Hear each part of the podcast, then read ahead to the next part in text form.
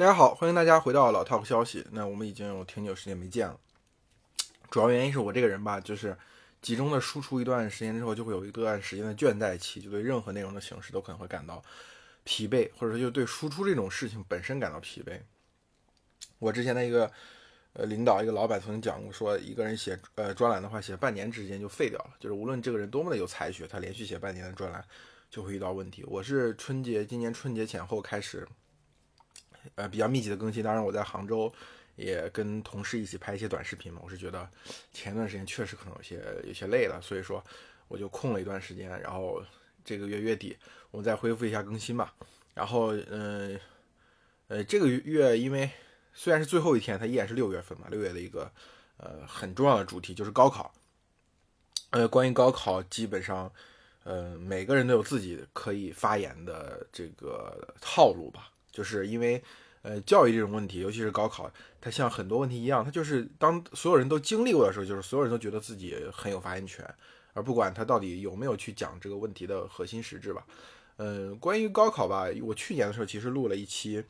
这个填填报志愿，就是先选前途再选志愿的这样一期节目，小宇宙官方也帮忙推荐了一下，那个是比较偏技术性的。然后今天我在讲高考的话，我觉得讲一些大而化之的东西吧，更多从文化上去探讨一下高考到底是什么。就在因为我是从河南考出来的嘛，关于高考有非常多的每年都一定要提的一个话题，就是就很多人就想，尤其是高考大省的同学，总是希望，嗯，全国一张卷，一个分数线，这样就是一定是公平的。嗯，我其实一直是怀疑这一点的。当然，呃，不只是因为我在河南的经历，也在于后来我离开河南到北京工作一段时间之后，再对呃高考这个问题进行了一些系统性的呃思考吧。嗯，其实高考这个东西，如果你往前推的话，一定会推到中国古代的科举制度，这是一个所谓的不只是中国的问题，是东亚的问题，儒家文化圈的共同问题。那在这个问题里面，呃，我们在想科举制度对于整个中国的意义到底是什么？尤其是你甚至要理清楚中国的概念是什么。就比如说科举制度，我我在两两年前、三年前的时候，其实那段时间密集的去过台湾。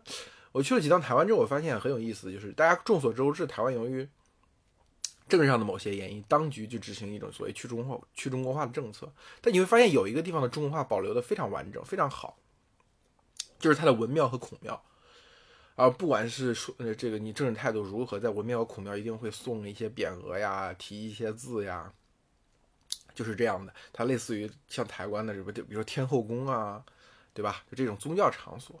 后来我仔细研究了一下台湾的这个科举的历史，我发现真的是这样，就是科就是台台湾在哎清朝呃纳入中国版图，并且由清政府实施有效治理这个过程，本质上就是它的科举制在成熟跟推进的过程。就是康雍乾三世，其实都关于台湾的科举，给出过非常明确的政策。有些政策，比如是解决台湾的这个读书人他们的学校问题；有些是解决台湾读书人不必要，呃，就他出仕，就当时就是所谓的乡试的时候，不必要跑到福建，在台湾本土就可以在台南就可以进行。然后有些是这关于台湾的这个名额，就是台湾的名额要，呃，这个在全国的名额当中单独分配出来一个名额。区别于福建，也区别于其他别的地方。然后还有，比如说台湾的这个呃读书人，呃，在获得功名之后，他们到底去向如何？你看完这些材料之后，你就会明白，其实科举制度的在一个地方的深化，其实是它中国化的一个过程。当然，我们讲中国，今天我们呃，其实对中国化这个概念有些陌生，是因为我们默认为我们是这个统一的多民族国家，大家都是中国人，在这点上没有区别的。但是。如果一旦把这个中国人的身份学术化的话，就什么是中国人，你就会发现，其实中国的各个部位它的中国化的程度其实是不一样的。尤其你到历用历史的眼光去看，那这个中国化的过程更是有先后和程度的深浅。除了台湾，因为台湾比较敏感，我就我就不谈了，对吧？我们就谈一下，比如说西南地区，啊，云贵川，就是四川的一些边远地，当然不是指的成都平原。就是云贵川的很多地区到今天，比如说在这次脱贫攻坚的过程当中，很多人看到哇，原来那个地方竟然还是这个样子，对吧？就是你难以想象的，它今天还是这个样子。那如果你要再推到二十年前，上一代人，就比中国加入 WTO 之前，你再去看一些那个时候的资料片，你会发现更惊讶。那个时候啊，它简直是处在一种原始社会的过程当中。其实云贵川这个地区纳入中国。中央王朝的直接控制的时间远比很多人想象的要短得多。其实他们是在清朝的时候才某种意义上完成了所谓被中央政府的有效控制，在明朝的时候纳入中这个所谓我们传统意义的中央王朝的疆域的时候，它还是这种所谓的实行某种意义的土司制度，对吧？这土官流官是共存的，虽然想了很多的办法，但当时在明朝的主要办法其实还没有彻底的进行改土归流。当时呃，许多读历史的人知道穆王府吧，它其实还是某种分封制的这个遗迹，然后它在基层制度呢还是土司制度，而且。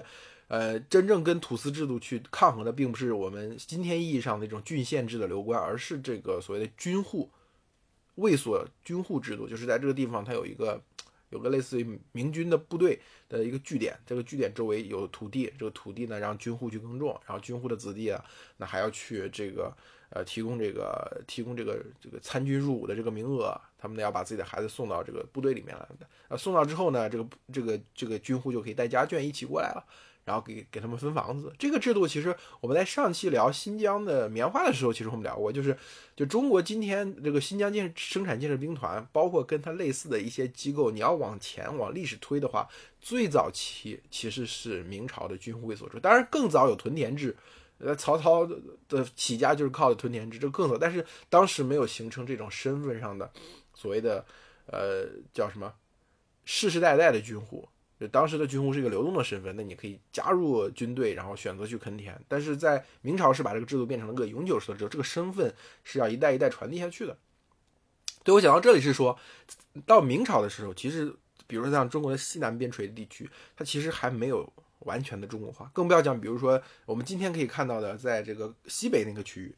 呃，它的问题可能它的这个纳入中央王朝的有效呃统治的晚时间可能更晚。西南地区是相对来说大家认为比较比较这个。没有那么多事情呢，不是那么动荡，也不是那么敏感的。那西南地区真正意义上的，呃，纳入有效的统治，就是在呃清政府时期，而且是到清朝的中期了，这个改土归流的政策才才这个实现效果。而这个当当改土归流的一系列配套政策当中，最重要的是什么呢？就是当地的所谓的呃上层的家庭，他以参加科举制并考取了功名为荣。就当时他们很多这样的人，还有这种所谓的土人意识，就是他们觉得自己不是这种呃成熟的汉人，或者说不是这个彻底的汉人。那他们希望摆脱土人身份的方式呢，就是强调自己的功名，强调自己的家学。那通过这个，你就能看到高高考的前身科举制度，它其实在帝国帝国的边疆地区、帝国的边境地区，它执行的任务，它和所谓帝国的核心区域是不太一样。帝国的核心区域其实是两个核心的矛盾，一个是我我我之前在节目里经常讲的黄泛区。那黄泛区这个地方呢，它是所谓的帝国的核心的农业地带，但是它经常会遇到灾害。那个这个地方呢，经济上它比较的落后，然后也呃产出也不稳定。呃，帝国是没有兴趣在这里面维持一个非常庞大的常设机构和投入的。因为在这个地方，你比如说你你你你花进去一千万两白银，你可能会收不收不上来一千万两税，所以这个地方的政府所提供的公共服务和秩序往往是缺失的、不完整的。但是在这个地方呢，高考或者说高考的前身科举制度，它一定也要保存好。为什么呢？它其实是一个维稳的工具，它对不对？当然，在帝国的呃这个另外一个核心区就是江南，这是给帝国提供这个赋税的核心区，在这个地方呢，科举制度。也很发达繁荣，这时候科举制度变成了所谓中产阶级，呃，维持自己社会地位的一种方式，就通过科举制度去排除自己的竞争者。但是呢，在这个地方呢，通常意义上的社会矛盾没有那么尖锐，因为必定人均的生产的这个量，人均的粮食产量，或者说人均的蛋白质摄入量，它是远高于所谓的另外一个帝国的核心区。所以在这个地方呢。往往这个科举制度执行的是一种平衡政策，就是一个是维稳，第二个是希望不要这个呃中那江南地区的这个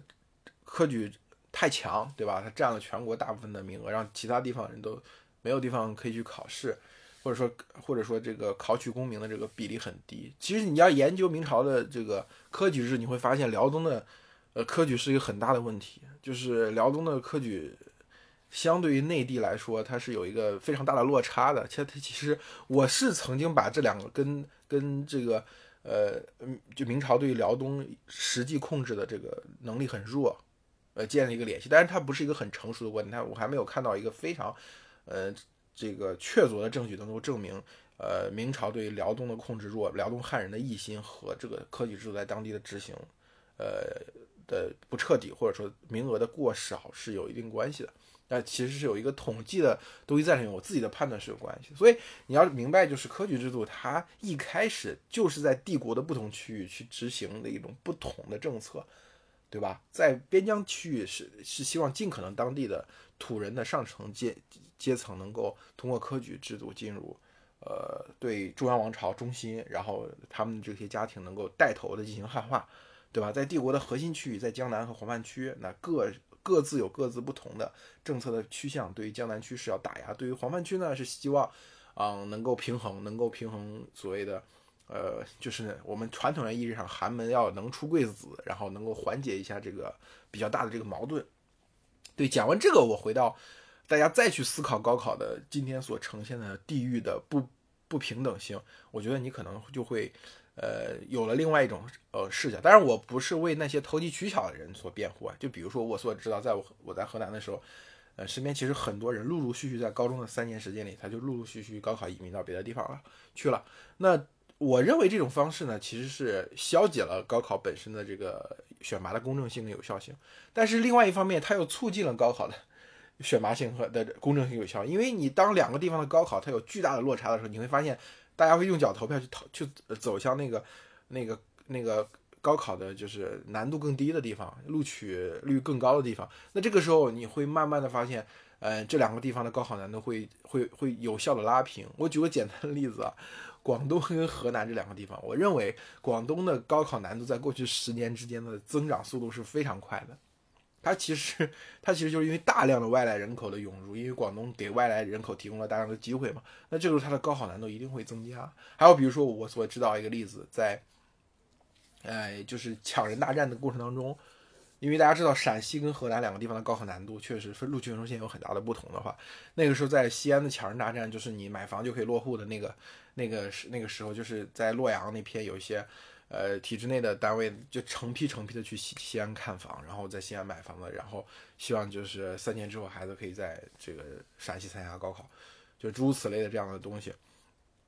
就是所以，我我觉得高考的公平性首先是一个多元化的评价取向，然后第二个它一定是。一定是要从一个动态的方向去看，就是如果你非常机械的认为全国一张卷同样一个录取分数线是最大的公平，那我首先我觉得你就陷入一种思维的误区。然后我还我还讲过另外一个例子，就是说如果真的去比如说河南跟北京执行一个分数线一张卷子，最后的结果对于河南的考生来说几乎没有任何意义，就是它的分数线几乎就不会降。你你这是一个数学题嘛？你把这个名额都分配到河南。然后这考生的池子也混到一起，你就会发现，对于河南考生来说，你的你你如果是你的志在清华北大这样的学校，可能确实有两三分的差异。清华北大这样的学校是有啊，然后到了这个比较好的九八五的，这可能只有一两分的差异了，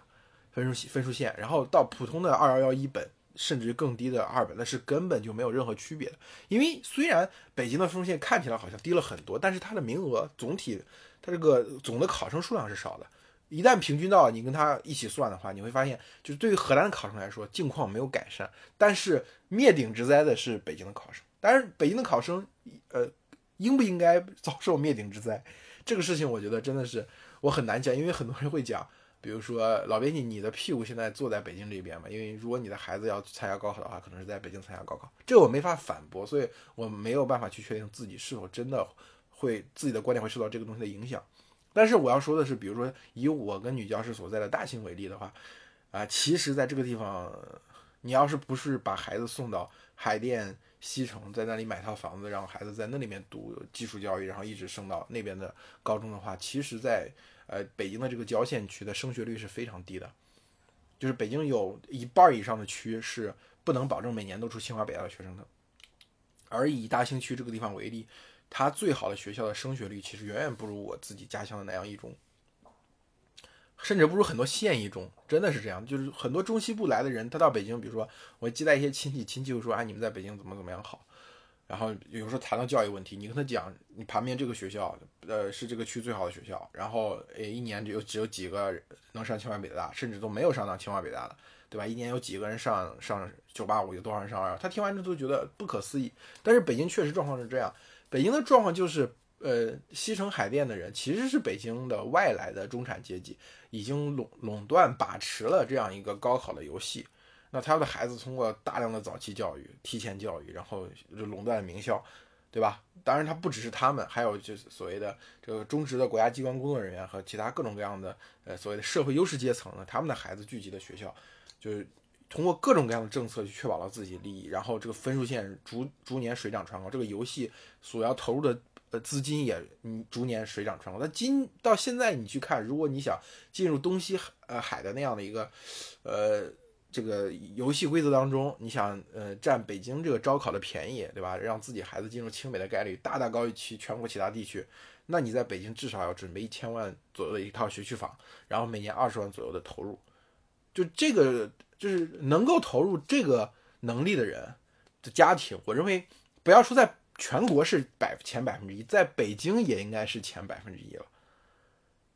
对吧？当然，北京有没有前百分之一，可能是有些绝对，但是我觉得至少是在北京也是前百分之十。就北对于北京百分之八十以上的人来说，可能都是无力去参加这样的一个游戏的。所以你大家最后去看，其实北京的这个录取是严重集中于西城海淀的，对吧？尤其是清北的这个录取是严重集中于清呃北那西城海淀的，其他地方呢都是喝点汤一点边角料而已。所以我我可以确定的是，通过这个，我们应该可以讲到第二个话题，就是。呃，就是高考的第二个神话嘛，前一个神话就是我们通常意味着高考的所谓是公平性、社会公平的一个呃底线。然后我们第二个就呃关于高考的神话就是高考是所谓寒门出贵子的唯一的通道。就是我讲北京这个例子，其实给大家讲的就是我是很怀疑这一点，我一直以来都是很怀疑这一点。就是我认为在任何一个阶层，你要推到过去，比如说你看过，哎那个对有一个对嘉兴望族的统计，从明清时期。呃，这个浙江嘉兴地区的所谓的望族和他们跟这个这个当地的这个呃选拔，就是就是当地出进士的这些数量，去做了一个统计学上的这个相关性的联系，你会发现，在这个地方基本上就是这些望族出进士，哪怕是呃寻常百姓家，如果偶尔出现了一个进士之后，他也迅速会被这个这个当地望族的这个共同体吸纳进来，通过联姻啊这些方式去吸纳进来。他为了确保的就是自己的。所谓的这个阶阶层的优势，这个问题到今天来说也是一样的。当然，你比如说你你会看到有些高考大省的考生天天去抨击，比如那些高考压力相对比较小的大城市的时候，这时候你会发现，他们其实这些人通常意义是在当地，呃，已经占尽了优势。比如说他的孩子在这个所谓省城的超级中学，对吧？他通过一些经济方式已经排除了很大一批孩子的竞争。他通过家庭，就是比如说体制内家庭这种相对稳定的环境，已经。已经击败了百分之当地百分之九十的学生，因为大家知道，在农村的学校，在在农村的学生，他通常意义上他的家庭是不太稳定的，他可能是留守儿童，可能父母离异，对吧？父母收入不稳定，他没办法，呃，让他接受一些这个提前的教育，对吧？甚至来连常规的教育都是都是不是非常完整，在这种情况下。你先天就比他拥有竞争优势，然后第二就是各个省会、各个省、各个地级市，他又会用某种掐尖的方式，哎，把这种全区的资源、全市的资源，甚至全省的资源集中在一个学校或者几个学校那里。然后呢，这样呢，呃，当地的所谓的中产阶层想要进这个学校，他有各种经济的方式，让孩子提前补课呀，对吧？有一些点招啊，有一些校额到校制度，提前把自己的孩子圈到这个里面来。然后呢，再用这种方式呢，呃。垄断全省的清北，垄断全省的比较好的这个录取录取的学校。之前不是河南有一个非常非常这个经典的事件，就是那个一个小姑娘嘛，她呃父亲是周口的一个检察官，她父亲就把她弄到了郑州一中，然后长期以来，他父亲以为自己的孩子是个学霸，然后直到高考兑现了，然后他发现就是孩子只考了非常低的分数，然后接受不了去举报，说是这个被篡改分数了。被篡或者说被调换试卷了，诸如此类。最后整个查下来，发现不是这样，完全不是这样。这个孩子从一直学习就不好，就是中产阶级在这个高考的选拔体系当中，他是有能力通过自己的经济上的一些呃优势去扭曲这个竞争的公平性。但是当他扭曲这个竞争公平性的时候，他不看自己被自己扭曲的这个公平结构，他只看那个自己还没有拿到的那个更高的好处的不公平的东西。就是我们常说，我之前讲抨击中产阶级的一点，就是中产阶级我以下都是我自己努力奋斗的结果，我以下都是呃我以上的都是这个社会不公平。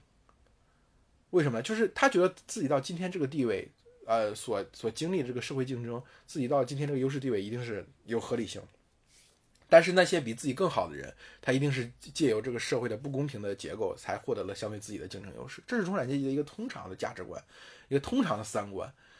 对吧？所以你会看到，哦，去在比如在北京，天天在叫着说，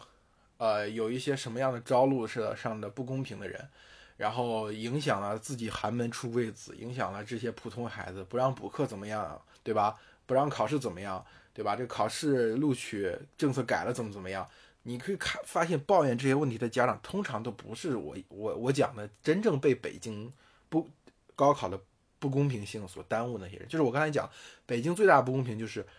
教育资源严重集中于西城和海淀。对吧？然后远郊区、远郊区的这个这个教学质量也好，还是录取结果也好，都非常的不理想。这是北京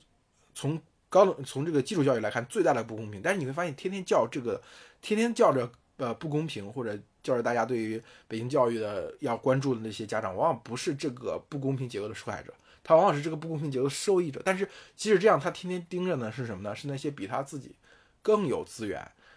更不公平的。更加垄断教育资源的一小撮人，他是让大家呼吁大家去关注这些人，所以我就我就非常的，唉，就是对于这样的一种现状，我觉得是长期以来我很难投入到那种，就是歌颂高考的公平性，然后对高考的风一一一旦有什么任何的风吹草动，就要拿出高考的公平性去说事的这些人，我我是很难投入到他们的语境当中，我也很少去关注他们的东西，尤其是我。我之前发过一微博，我觉得更应该反思高考的是什么？就是为什么就是很多不公平的东西存在于我们社会生活的各个层面。刚才我讲了中产阶级的这种不公平的优势呀，还是讲了更高的一些特权阶层的不公平优势？他们只是在教育领域不公平吗？肯定不是吧。就有一些不公平制度是长期以来存在，存在我们社会的某一每每一个角落的。但是我们中国人呢，就老觉得啊，这些公平都是可以忍受，只要最后高考这一下公平了，对吧？就可以了。就好像十十八年来所忍受的所有的平庸的生活，所有的不公平的待待遇，呃，各种各样的不好的事情，都是都可以一笔勾销，烟消云散。那实际上可能吗？就是我我们刚才讲高考的实质上的结构性的不公平，一定是深植于当地，不管这个地方是北京也好，还是河南也好，还是什么远。这个西南或者西北地区的某一个省份或者某一个地级市，就这种不公平一定是深植于当地社会的不公平的结构的当中，就是它一定受到这个地区不不公结构性不公平的影响。但是你又指望它这个教育的最后的公平性、高考的不公平一下就把这些东西一笔勾销，保证它的呃保就是对冲这些不公平，而体现出最后结果上结果上的某种公平，我认为是一种幻想。所以我是每当到了大家去去。进行高歌颂高考的大联唱的时候，我就我就会有点出戏，我就会真的是这样的吗？当然我不否认，确实是有一些通过高考这种方式实现了底层逆袭的。但是我认为跟高考结构上所体现出来的很多不平等相比，这个概率实在是小很多。因为我们的媒体特别喜欢报道，就是比如说上午还在工地搬砖，下午就收到了清华录取通知书，喜欢报道这样的神话嘛。所以这个媒体会反复这样过滤，包括一一些残疾人。呃，这次今年也是一样嘛，就是有一些包括这个呃外卖小哥，呃通过高考，呃又考了一个六百二十三分，还有一个另外一个安徽的，就是之前是被大车压断双腿，然后考了多少分，现在有可能被清华录取，就是它会造成一种信息茧房的效应，就是你你听到了很多的这样的信息，但是你会发现真正把这些案例投到整个高考的这个大的这个。盘子里面，它其实真的是非常非常小、非常非常小的顾虑，而真正呼吁对于高考的真正结构性不平等进行反思的人，哎，曾经有过一个，现在当然已经消失在人海当中了，对吧？那个声音其实很难透出来的，所以，我我我我对于高考的公平性，首先就有这样两个想法，大家可以去思考一下，对吧？也不是说我说的一定是对的，只是我在这两个方面有这样的一个立场。我们刚才讲的这些都是高考和高考之前的问题，那我我觉得下一步我们可以进行讨论到就是高考之后的问题。呃，之前我讲的那个那期节目是报志愿和选前途的问题。实际上，倒不是说这期节目有什么问题，而根本性的问题在于，今天大家所面临的这困困境，就是大家高考完之后进入大学所面临的普遍困境，其实恰恰是由于这种过去的思维所导致的，就是我们需要在大学的整个学习生涯中寻找一个所谓的局部最优解。这个局部最优解跟未来的工作、未来的前途有非常强的关系。我们必须选一个局部最优解，然后根据这个局部最优解。啊，才能够告诉自己啊，我选择一条正确的道路。但是，这听起来好像没什么，这是对的呀。因为大家所有的做题家，尤其是小镇做题家，在过去几十年的，就是在进入大学十几年之的这个学习生活当中，其实某种他的做题本身就是寻求局部最优解。而在各每一套门槛的时候，他其实都在培养自己获取局部自由解的这个能力。所以最后你会发现，大学里面要么就两种人，一种就是浑浑噩噩打游戏。他报复性的，呃，去补偿自己过去在高考之前所接受的那段，呃，魔鬼的生活，就是没有任何娱乐活动，一门心思要学习。另外一种就是目标非常明确的学生，我其实讲过吧，发微博时候讲过，说一种学生就是我看到很多我们的河南老乡就是这样，就是天天打游戏，四年过去挂科无数，到临到毕业的时候，为了拿毕业证才去疯狂的准备去补考啊，补那些挂科的考啊，然后去去补四四六级考试啊，诸如此类的，呃。但是跟他们相对应的就是山东的学生，我会发现他们普遍来说是比较目感目标感比较强的，就是他们会这个提提早的选择我到底是呃混学生会啊，对吧？呃，去获取更好的这种本校保研的这种排位呢，还是说呃准备跨考其他学校其他专业，还是说我我很早之前就要准备我考公务员考编？我觉得他目标感是比较强，这两种人在学校里面是都存在的，嗯。呃，今天我们很多人去讨论这个所谓小镇做题家的困境嘛，对吧？小镇做题家进入学校之后，他们会觉得自己处处不如人，对吧？我这也不如别人，那也不如别人，我家庭条件不如别人。你他们讲他们那种困境其实是现实存在的。呃，我先亮出自己的一个呃一个观点，就是说小镇做题家在这个大学里面所遇到的一种困境呢，其实是就是从统计学意义上来说是无可避免的。但是从个体的角度来讲，才是有办法打破的。就是统计学意义上来讲，其实小镇做题家这个东西，它是个相对概念。就是比如说，可能比如说我我我回复一下自己，会就是回看一下自己的过去的经历，我肯定算是小镇做题家，对吧？但是总会有人比我更小镇做题家，对吧？他的可能的家庭状况、出身可能还没有我好，他在这个基础教育阶段所。看过的东西，看过的东西，看过的材料，对吧？学习的这个除了主课之外的这些其他的东西，它会更少。所以等到到了大学之后，我会发现我还至少有一个所谓的呃文字上面或者体育上面的一些特长，那他可能连这个都没有，他就这更是只会做题。但是你看我如果要再去看，比如说省会里面或者是像杭州啊、呃江苏啊这些地方的孩子呢，我会发现我就像小小人做题家，因为他们从小可能还接触过更多的一些更丰富的一些精神文化生活。对不对？所以小镇做题家，我认为是一个相对概念，而不是个绝对概念。但为什么？为什么我又说从统计学意义上，小镇做题家这种困境有无可避免的？就是因为当大家都去寻求局部最优解的时候，这个时候就是一级压一级嘛。虽然大家有这种只是一个相对概念，但是每你总是有一些人条件比你更好。你比如说，我们说在在在选择这个专业，那呃，相对来说大城市的孩子来说，大城市的孩子父母可能会更会知道现在的热门的专业是哪些，而非热门专业是哪些。对吧？哪些院校可能更受这个市场上的那些大公司的欢迎？哪些院校可能不是不受市场的欢迎？可能更冷门一些。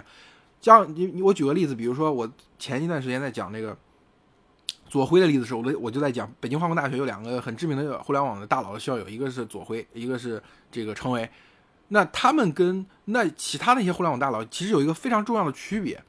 就是就是比如说像清华九六级计算机系啊。北大九九五九五九六那讲那两级计算机系的学生，那两级计算机系的学生真的是群星灿烂。成为和和这个左晖跟他们相比，最重要是他们要走相当长一段弯路。为什么？他毕业之后，他们其实是做中介和做销售这种非常基础的岗位，根本不需要二幺幺大学毕业，哪怕你是个二本，甚至是专科，甚至是没有上过学，你也可以去做。所以他们的成功，某种意义上需要比这些，呃，选了更好学校、更好专业的人，他要走一段弯路，他经过一段时间的磨练，去找到自己的方向。这其实就是小镇做题家可能会越面临的困境。然后，比如说进入学校之后，那相对于这个，呃，这个在大城市见过、见识过很多。社会的状况，对吧？会拥有一些在开放社会中获取信息能力的这种学生来说，他们天然就有一些劣势。我就说，比如说九六级清华计算机系，我讲过嘛，就是他们有些学生可有些学生可能从小就喜欢计算机，父母有引导，甚至都编过程，所以才选择清华计算机系。但是那个像那个许许朝军，他是因为他进学校之后，他是第一次摸计算机，他的第一个键盘是在纸在这个纸板上硬纸板上画的键盘，然后把它剪下来。去练这个打字，这其实就是一种劣势，对吧？等到选择选择自己的就业的时候，这种信息上的劣势，这种过去经历劣势还会再次浮现。然后我们再讲进入大厂之之后，甚至在大厂面试阶段，这些小镇做题家就会有劣势，对吧？他不太就像这种所谓的分组的这种面试啊，对吧？大家讨论什么方案啊，讨论什么解决方案啊，讨论各种 case by case 的去去谈这些东西，你会发现就是这些。没有经历过这些东西的呃小城市来的人可能会就会吃力一些，而见过一些大世面的人，提前锻炼过的人就会好一些，对不对？所以说，就是这样的关口一个又一个，从你进入大学那一开始，你就会发现总会有一些人比你强，而那些比你强的人也会发现还会有些人比我更强。这个困境的根本性的原因在于什么呢？不是在于这个最优解是什么，而是这种最优解的思路，就是。当社会上普遍大家都认为考公务员或者进大厂是唯一稳妥的路线的时候，这个时候就会面临着人挤人、人踩人，而那些相对来说家庭条件不好的人，相对那些那些小镇青年就会有劣势，对吧？我刚才只是讲的跟学校相关的，你更更何况进入社会、进入公司之后，那些为人处事的东西，或者说你进入婚恋市场之后，你你要想留在这个城市，想娶一个本地姑娘，然后后面你怎么去跟她的家庭相处，对吧？甚至有了孩子之后，怎么跟双方的父母怎么相处，这些小镇青年肯定都是有。各种各样的劣势的，但是就是因为，但是你的劣势为什么会卡住你呢？就是因为大家在寻求同样的一个局部的最优解，同样一个相对精彩的人生，这不就是我说的内卷吗？对吧？就是我们最近非常频繁被提及到的内卷，而真正能够打破这种进程、打破那种过程的，恰恰是我认为是某种意义上人的自由意志，人去在当下去做一个非最优解，出于自己的兴趣，出于自己的爱好，或者会被某一种东西所吸引，比如说我讲。今天可能进入互联网大厂变成一个公共的共共识，就是，就是这是一个好的选择。但是在七年前、八年前，那是不不是这样的。就是我刚进互联网实习的时候，普遍互联网还是给了一份不算很好的工作，不是很好的。有些有些部分，呃，码农可能已经工资很高，但是稳定程度也不是那么好。大部分的岗位其实工资没有像今天大厂这么夸张的。那这个时候愿意进入互联网公司，尤其那个时候它还不是大厂。今天比如像我们看这些 IPO 的。呃，公司像快手啊，像像字节啊，字节呃，快手已经上市，字节可能未来一段时间会上市。这些公司普遍都是在二零一二年前后成立的，在那个时候，有多少个人愿意去锦秋家园加入这样一家公司，对吧？有多少人愿意去天通苑跟着程一笑，跟着一个没有什么履历的人去做一个一个一个技术的工具 APP 呢？对吧？在当时，这肯定不是一个局部作为，但是只是说以后见之明，我们到了两二零二零年去看，哦，这些人当年选择的路是对的。同样的道理很多，比如说一九九二年选择下海的人，当时他们做的事情是不是局部最优解的？肯定不是嘛。当时从理性上看，肯定下海是不确定性更强。但是到了两千零一年你再去看的时候，你会觉得，啊，一九九二年下海的人做的是对的选择，因为这时候大量的下岗职工，对吧？国企都已经已经开始已已经开始大量的下岗，这个恶果已经体现出来，那选择。早早跳出的人已经在市场经济中练就了一身本领了。那同样的也是这种循环，其实在中国历史上最过去一段时间是反复反复的上演的。所以，我我要讲的就是，其实进入大学之后，最重要的是一是，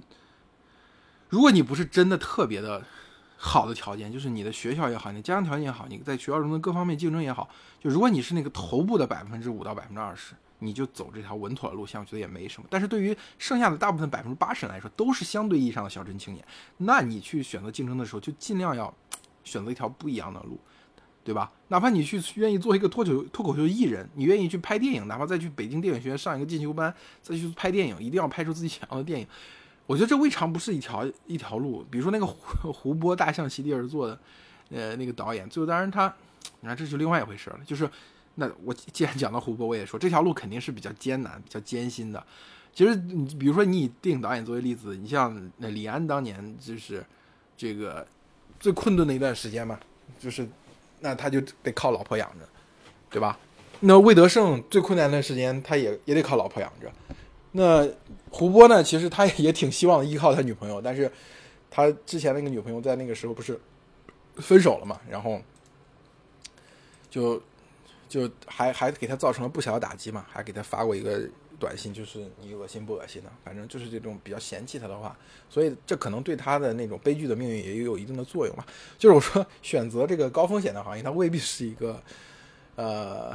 就是一定会有好结果的。选择，但是只是说七八年之后或者十年之后，你再回头看过去的时候，比如说你你承受这个风险，如果你得到你想要的东西，那是最好；如果得不到你想要东西的时候，你可能还会觉得至少我做了自己想做的事情，我至少试过，我再回去按部就班的，呃，去去走一条比较正常的路，你还是可以的。就是中国的社会的发展到今天，已经不是说这种所谓的在最底层的，就是非常惨烈的这种，它至少有一个刚性的，已经有一个相对刚性的托底了，对吧？